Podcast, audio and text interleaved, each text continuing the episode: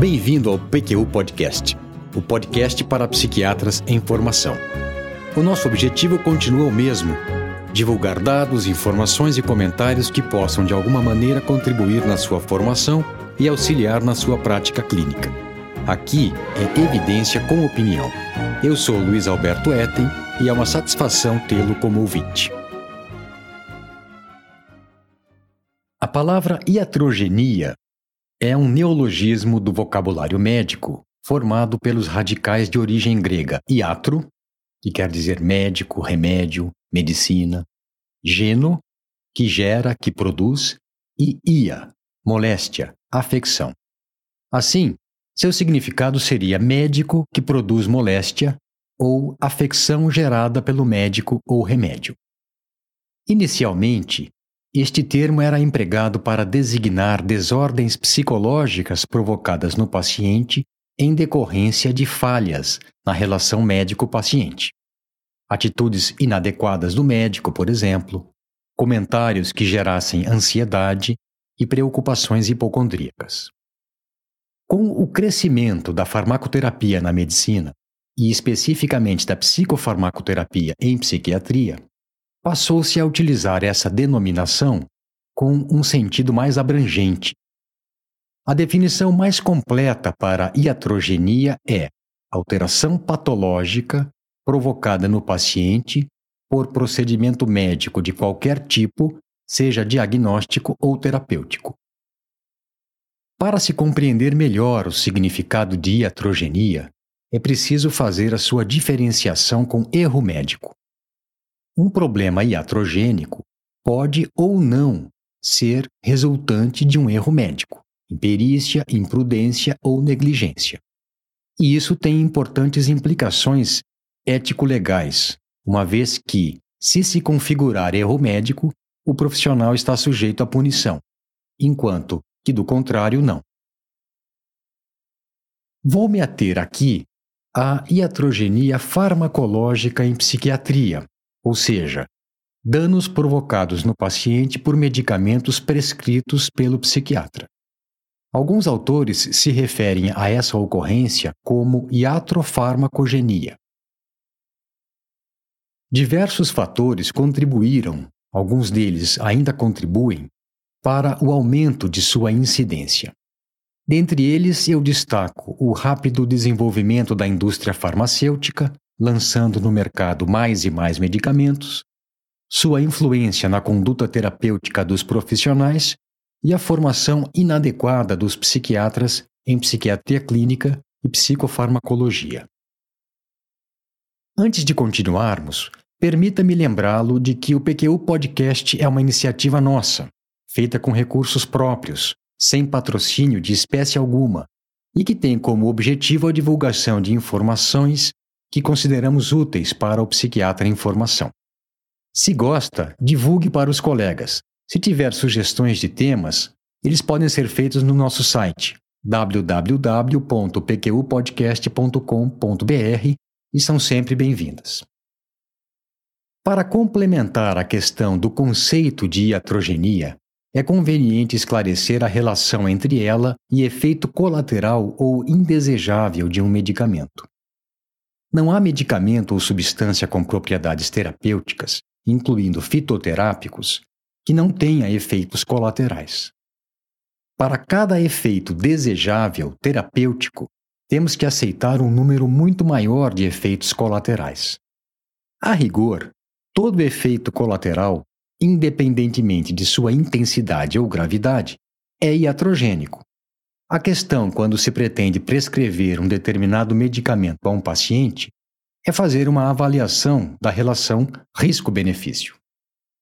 Isso nem sempre é fácil, pois os danos causados pelo transtorno mental e os provocados pela medicação não podem ser medidos na mesma escala. Como comparar, por exemplo, os possíveis efeitos nocivos do carbonato de lítio sobre a função renal com as consequências de pensamentos suicidas ou das alterações de comportamento na fase de mania do transtorno bipolar. Feitas essas considerações conceituais, passemos aos exemplos práticos. Primeiramente, eu vou apresentar com mais detalhes, pela sua gravidade e importância em psiquiatria clínica, algumas intercorrências e complicações do uso de psicotrópicos, especificamente de cinesia tardia, síndrome maligna do neuroléptico e dependência a benzodiazepínicos. Em seguida, falarei um pouco sobre os efeitos colaterais dos psicofármacos. Preparado? Então vamos em frente. A discinesia tardia é uma complicação do uso prolongado de antipsicóticos. O quadro clínico caracteriza-se por movimentos hipercinéticos repetitivos, involuntários, em geral da musculatura orofacial, a chamada síndrome bucolínguo-mastigatória, e dos membros, mas que pode também comprometer a musculatura do tronco, da laringe e da faringe. Tipicamente, os movimentos pioram em situações de estresse e desaparecem durante o sono. Deve-se diferenciar a discinesia tardia de discinesias idiopáticas ou espontâneas que podem ocorrer no idoso, de outras reações extrapiramidais induzidas pelos antipsicóticos, de discinesia provocada por outros medicamentos, raramente anticolinérgicos, antihistamínicos e inibidores seletivos de recaptura de serotonina podem causar discinesia, e de doenças sistêmicas ou hereditárias que cursam com movimentos discinéticos. Doença de Wilson, doença de Huntington e a Coreia da gravidez. As estimativas de prevalência de discinesia tardia variam entre 15 e 20% dos pacientes que tomam antipsicóticos típicos ou de primeira geração. Esse índice é menor nos que recebem antipsicóticos de segunda geração e pode ser muito maior, até 70%, em populações de risco, idosos, pacientes com transtornos de humor ou transtornos mentais de base orgânica. Em muitos casos de discinesia tardia, o quadro mostra-se parcialmente reversível se o antipsicótico é descontinuado ou se tem sua dose reduzida, e a melhora continua a ocorrer lentamente depois de sua interrupção. Eu tenho em minha casuística casos de reversão completa, mas bem lenta, com a interrupção do antipsicótico, mas isso nem sempre é possível. Ainda que se saiba dessa possibilidade de reversibilidade com a suspensão da medicação antipsicótica, a sua proporção é desconhecida. A prevenção de discinesia tardia é realizada restringindo-se o uso de antipsicóticos aos casos com indicação precisa e na dose mínima eficaz. Em pacientes selecionados, pode-se tentar a interrupção da medicação antipsicótica.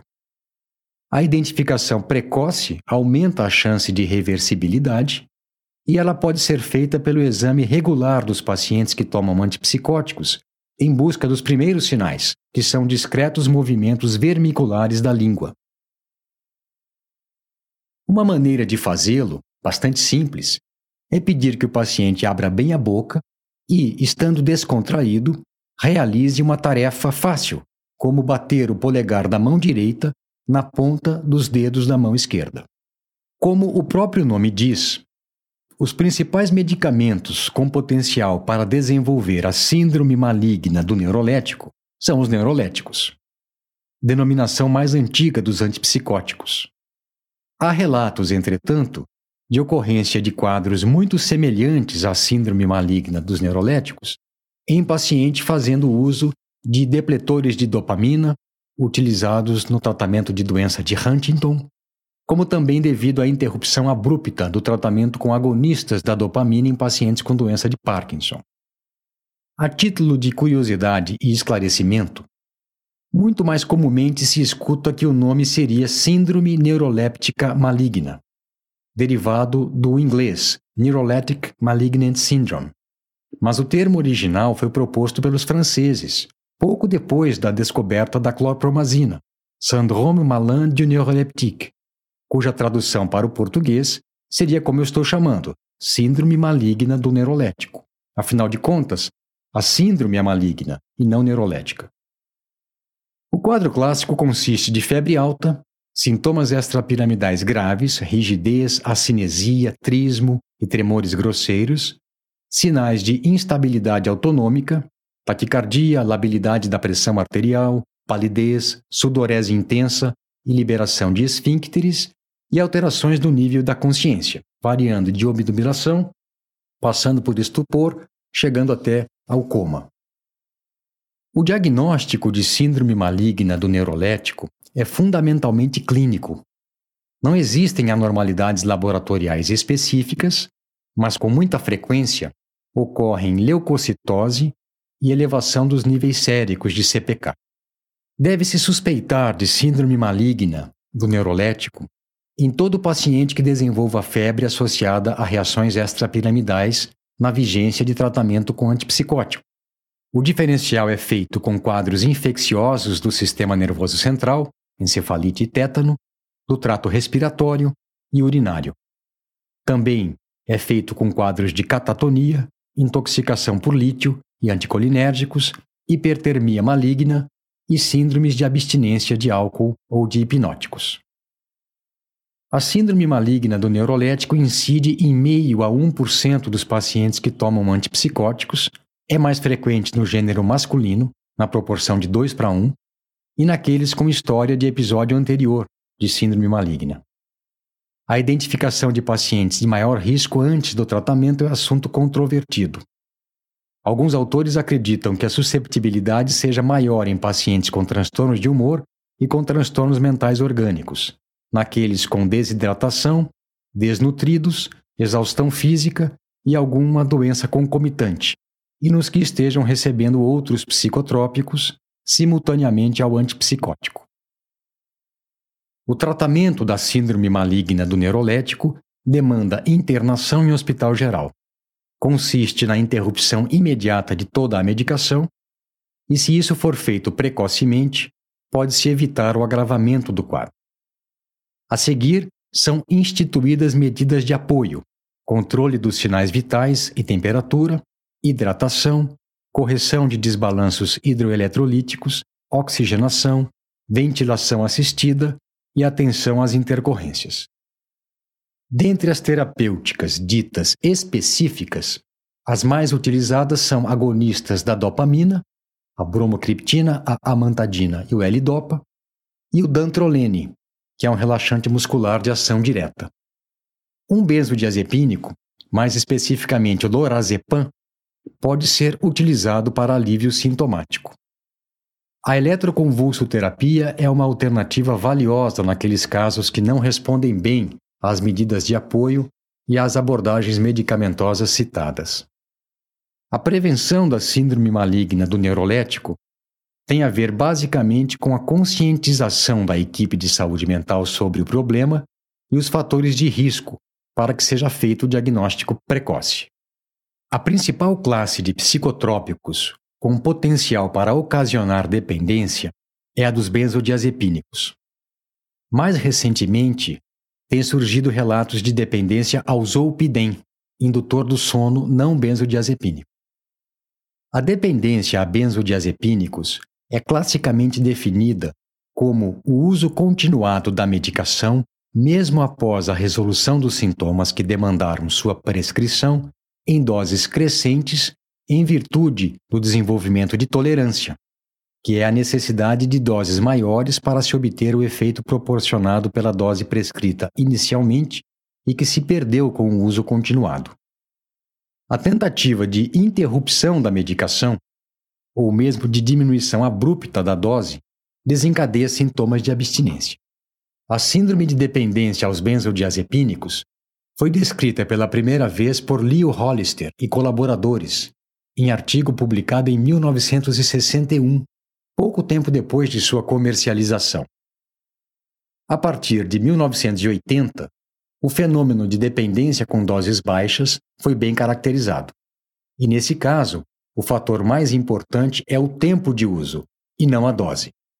Nesse episódio, eu vou me restringir aos quadros de dependência aos benzodiazepínicos que se desenvolvem em decorrência de tratamento de transtornos de ansiedade, transtornos de humor, insônia e também do seu uso por colegas de outras especialidades no acompanhamento de pacientes pós-infarto do miocárdio, com hipertensão arterial, doenças reumáticas e com queixas vagas e variadas, nervosismo, irritabilidade, dores de cabeça, etc.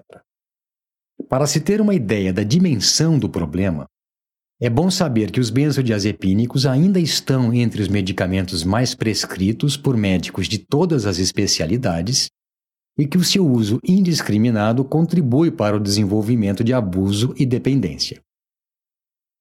Quanto maior o tempo de uso de benzodiazepínicos, maior a ocorrência de reações de abstinência quando de sua interrupção abrupta, ou seja, de dependência física.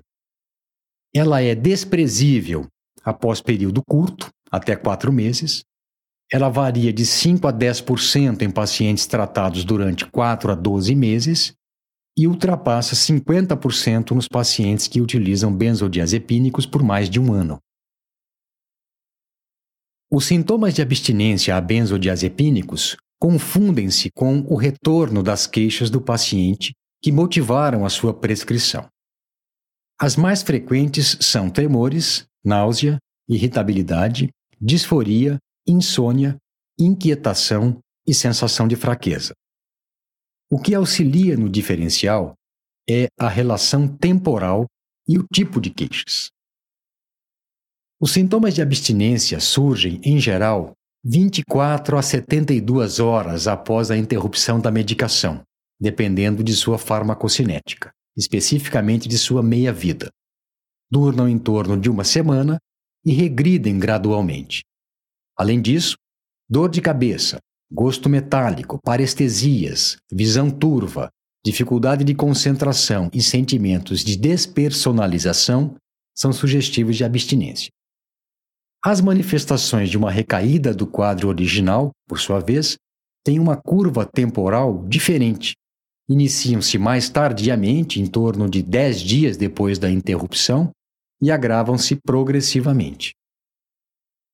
O primeiro passo para o tratamento de dependência de benzodiazepínicos é a substituição de composto de meia-vida curta por outro de meia-vida prolongada, em doses equivalentes.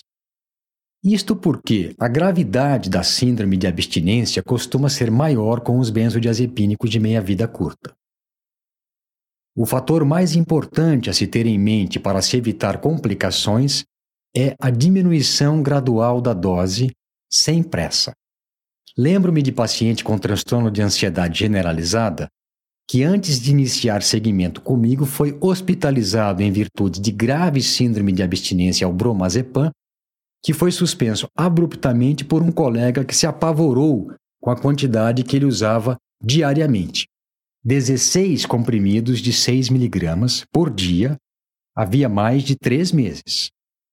Em casos como esse, que utilizam doses muito altas de benzodiazepínico, é mesmo mais prudente que a desintoxicação gradual seja feita em regime hospitalar, mas seguindo um protocolo e uma programação exatamente para se evitar a síndrome de abstinência, ou para que ela seja mais branda. No caso em questão, o paciente foi internado às pressas por causa da síndrome de abstinência gravíssima que apresentou, com quadro de delírio. Para se prevenir ou diminuir o risco de ocorrência de síndrome de dependência aos benzodiazepínicos, deve-se utilizá-los por curto período de tempo ou em esquema de administração intermitente, na menor dose possível. O mesmo vale para o indutor de sono Zolpidem. A terapêutica deve ser baseada em diagnóstico e objetivos precisos. Sabe-se que em pacientes com transtornos depressivos, em fase de hipomania ou mania do transtorno bipolar e com transtornos de personalidade, ocorrem manifestações de ansiedade e alterações do sono, para os quais os benzodiazepínicos seriam apenas paliativos. Se o paciente já faz uso desses medicamentos há tempos, e eles não mais parecem necessários, a retirada deve ser lenta e gradual. Quanto lenta e gradual? Algo como uma diminuição de um quarto da dose a cada semana, por exemplo. Os psicofármacos, como qualquer outro medicamento, possuem uma gama de efeitos indesejáveis. O conhecimento dos mais comuns e dos mais graves, mesmo que menos frequentes, aliado à cautela na sua prescrição, minimiza sua ocorrência. Os que eu vou citar aqui, evidentemente não será possível esgotar, esgotar o assunto. Eles devem ser sabidos, devem ser conhecidos de cor e salteados, tanto para o seu manejo eficaz, quanto para orientação de pacientes e familiares, com vistas a melhorar a adesão ao tratamento. A família de antidepressivos inibidores seletivos de recaptura de serotonina tem como principais efeitos colaterais náuseas, inapetência nos primeiros dias, cefaleia, aumento da ansiedade, perturbação do sono, em geral insônia, e disfunções sexuais, retardo da ejaculação no homem e do orgasmo na mulher. Depois de meses de uso contínuo, pode ocorrer diminuição da libido. Uma complicação tardia do uso desses medicamentos é a hiponatremia, que pode causar retenção hídrica e, nos casos mais graves, prejuízo cognitivo e turvação da consciência. Outro efeito raro, mas bastante incômodo, é o desenvolvimento de acatisia, principalmente com doses altas de fluoxetina e sertralina. Os antidepressivos duais possuem perfil de efeitos colaterais semelhante ao dos inibidores seletivos de recaptura de serotonina. E como, em geral, todos eles, os inibidores seletivos de recaptura de serotonina e os duais, são muito bem tolerados, não é incomum o uso de doses cada vez maiores, o que aumenta o risco de efeitos colaterais mais raros. A síndrome serotonérgica é um exemplo. Trata-se de estado tóxico causado pela indução medicamentosa de hiperatividade serotonérgica central e periférica. Classicamente, ela se caracteriza por sinais e sintomas relacionados à tríade, alteração do estado mental, anormalidades do tônus neuromuscular e hiperatividade autonômica, que não necessariamente ocorrem simultaneamente, o que dificulta sua correta identificação.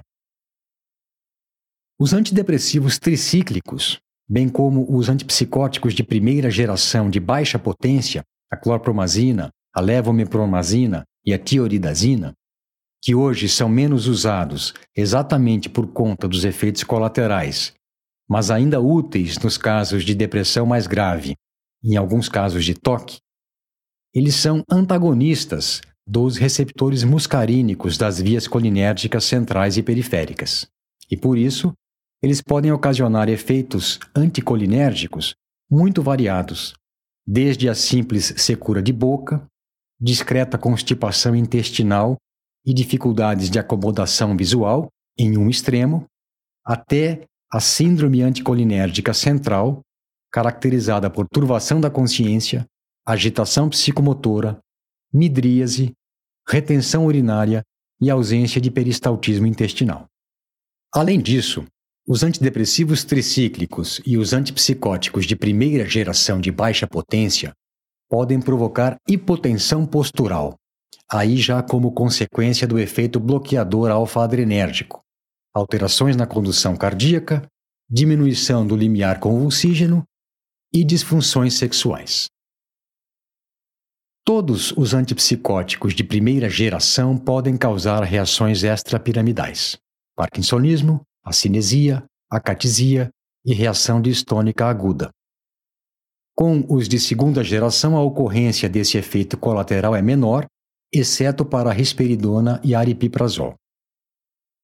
Os antipsicóticos de primeira geração e a risperidona podem provocar aumento de prolactina, que acarreta amenorreia e galactorreia em mulheres e ginecomastia em homens.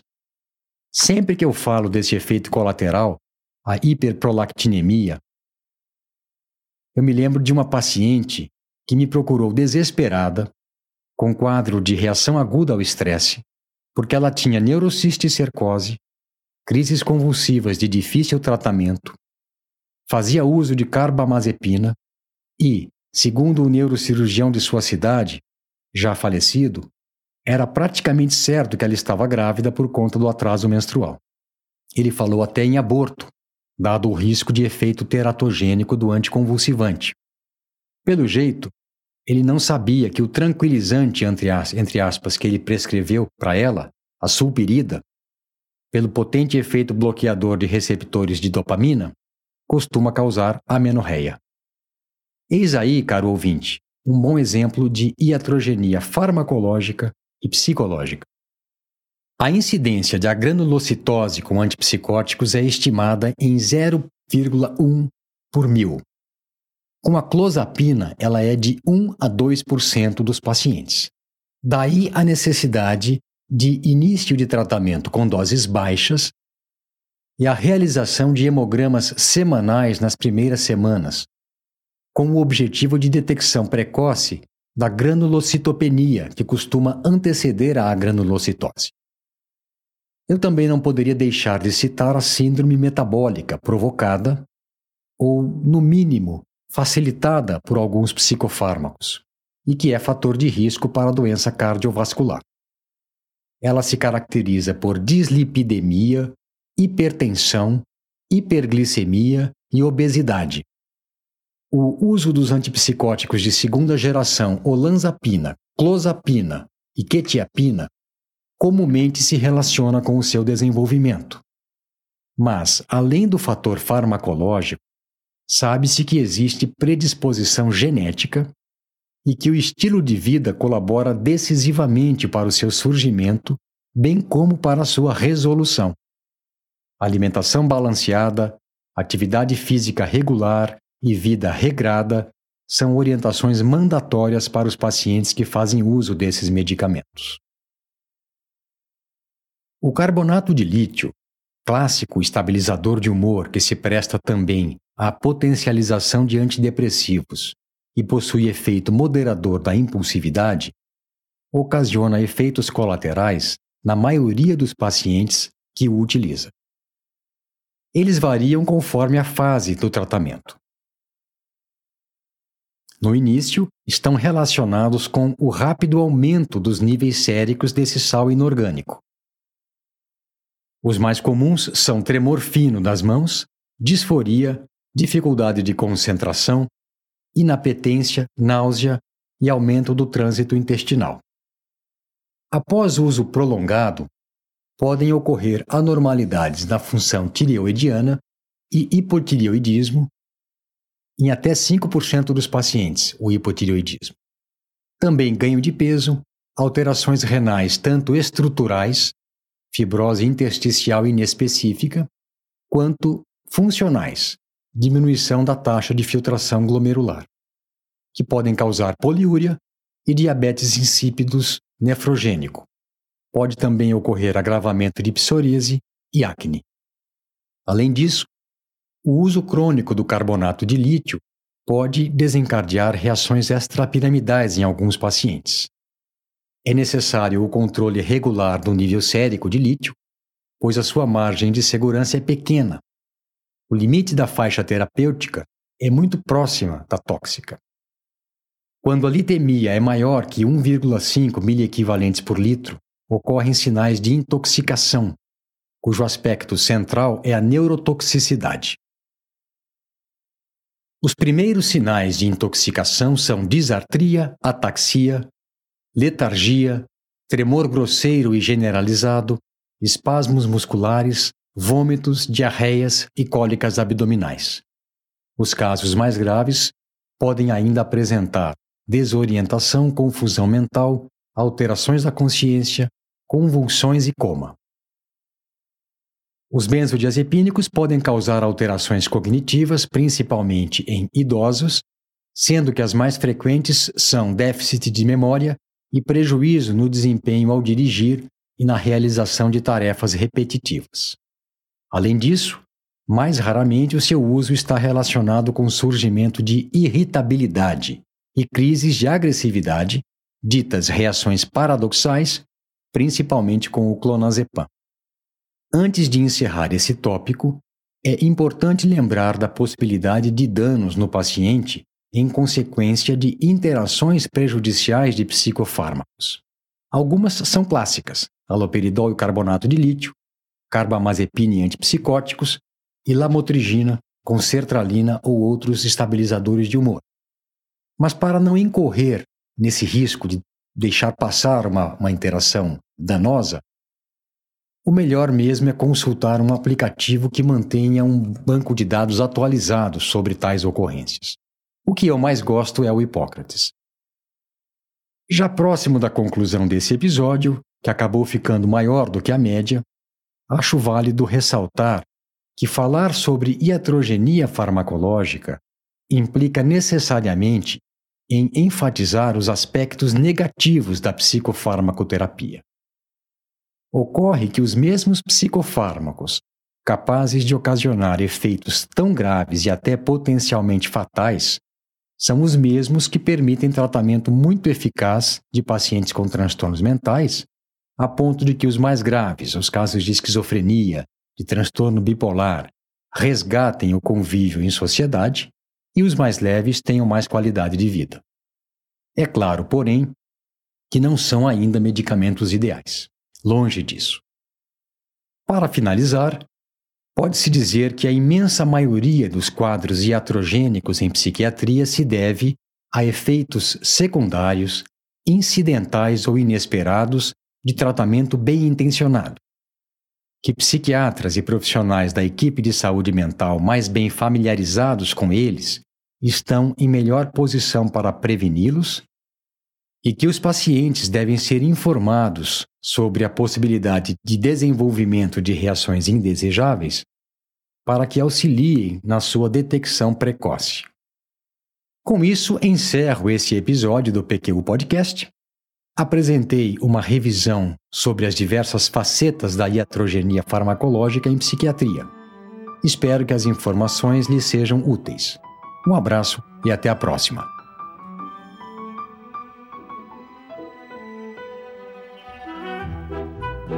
Opiniões, dúvidas, questionamentos? Participe do nosso grupo no Facebook. Lá há espaço para discussões conosco e com outros ouvintes. Assine o feed do podcast. Se você está no iTunes ou em qualquer plataforma de podcasts, basta clicar em assinar e receberá automaticamente nossos novos episódios em seu aplicativo. Visite nosso site www.pqpodcast.com.br. Lá você terá acesso a todos os episódios que já foram ao ar, com as referências citadas em cada um deles, organizados por data, por autor e por sessão. O PQU Podcast agradece a sua atenção.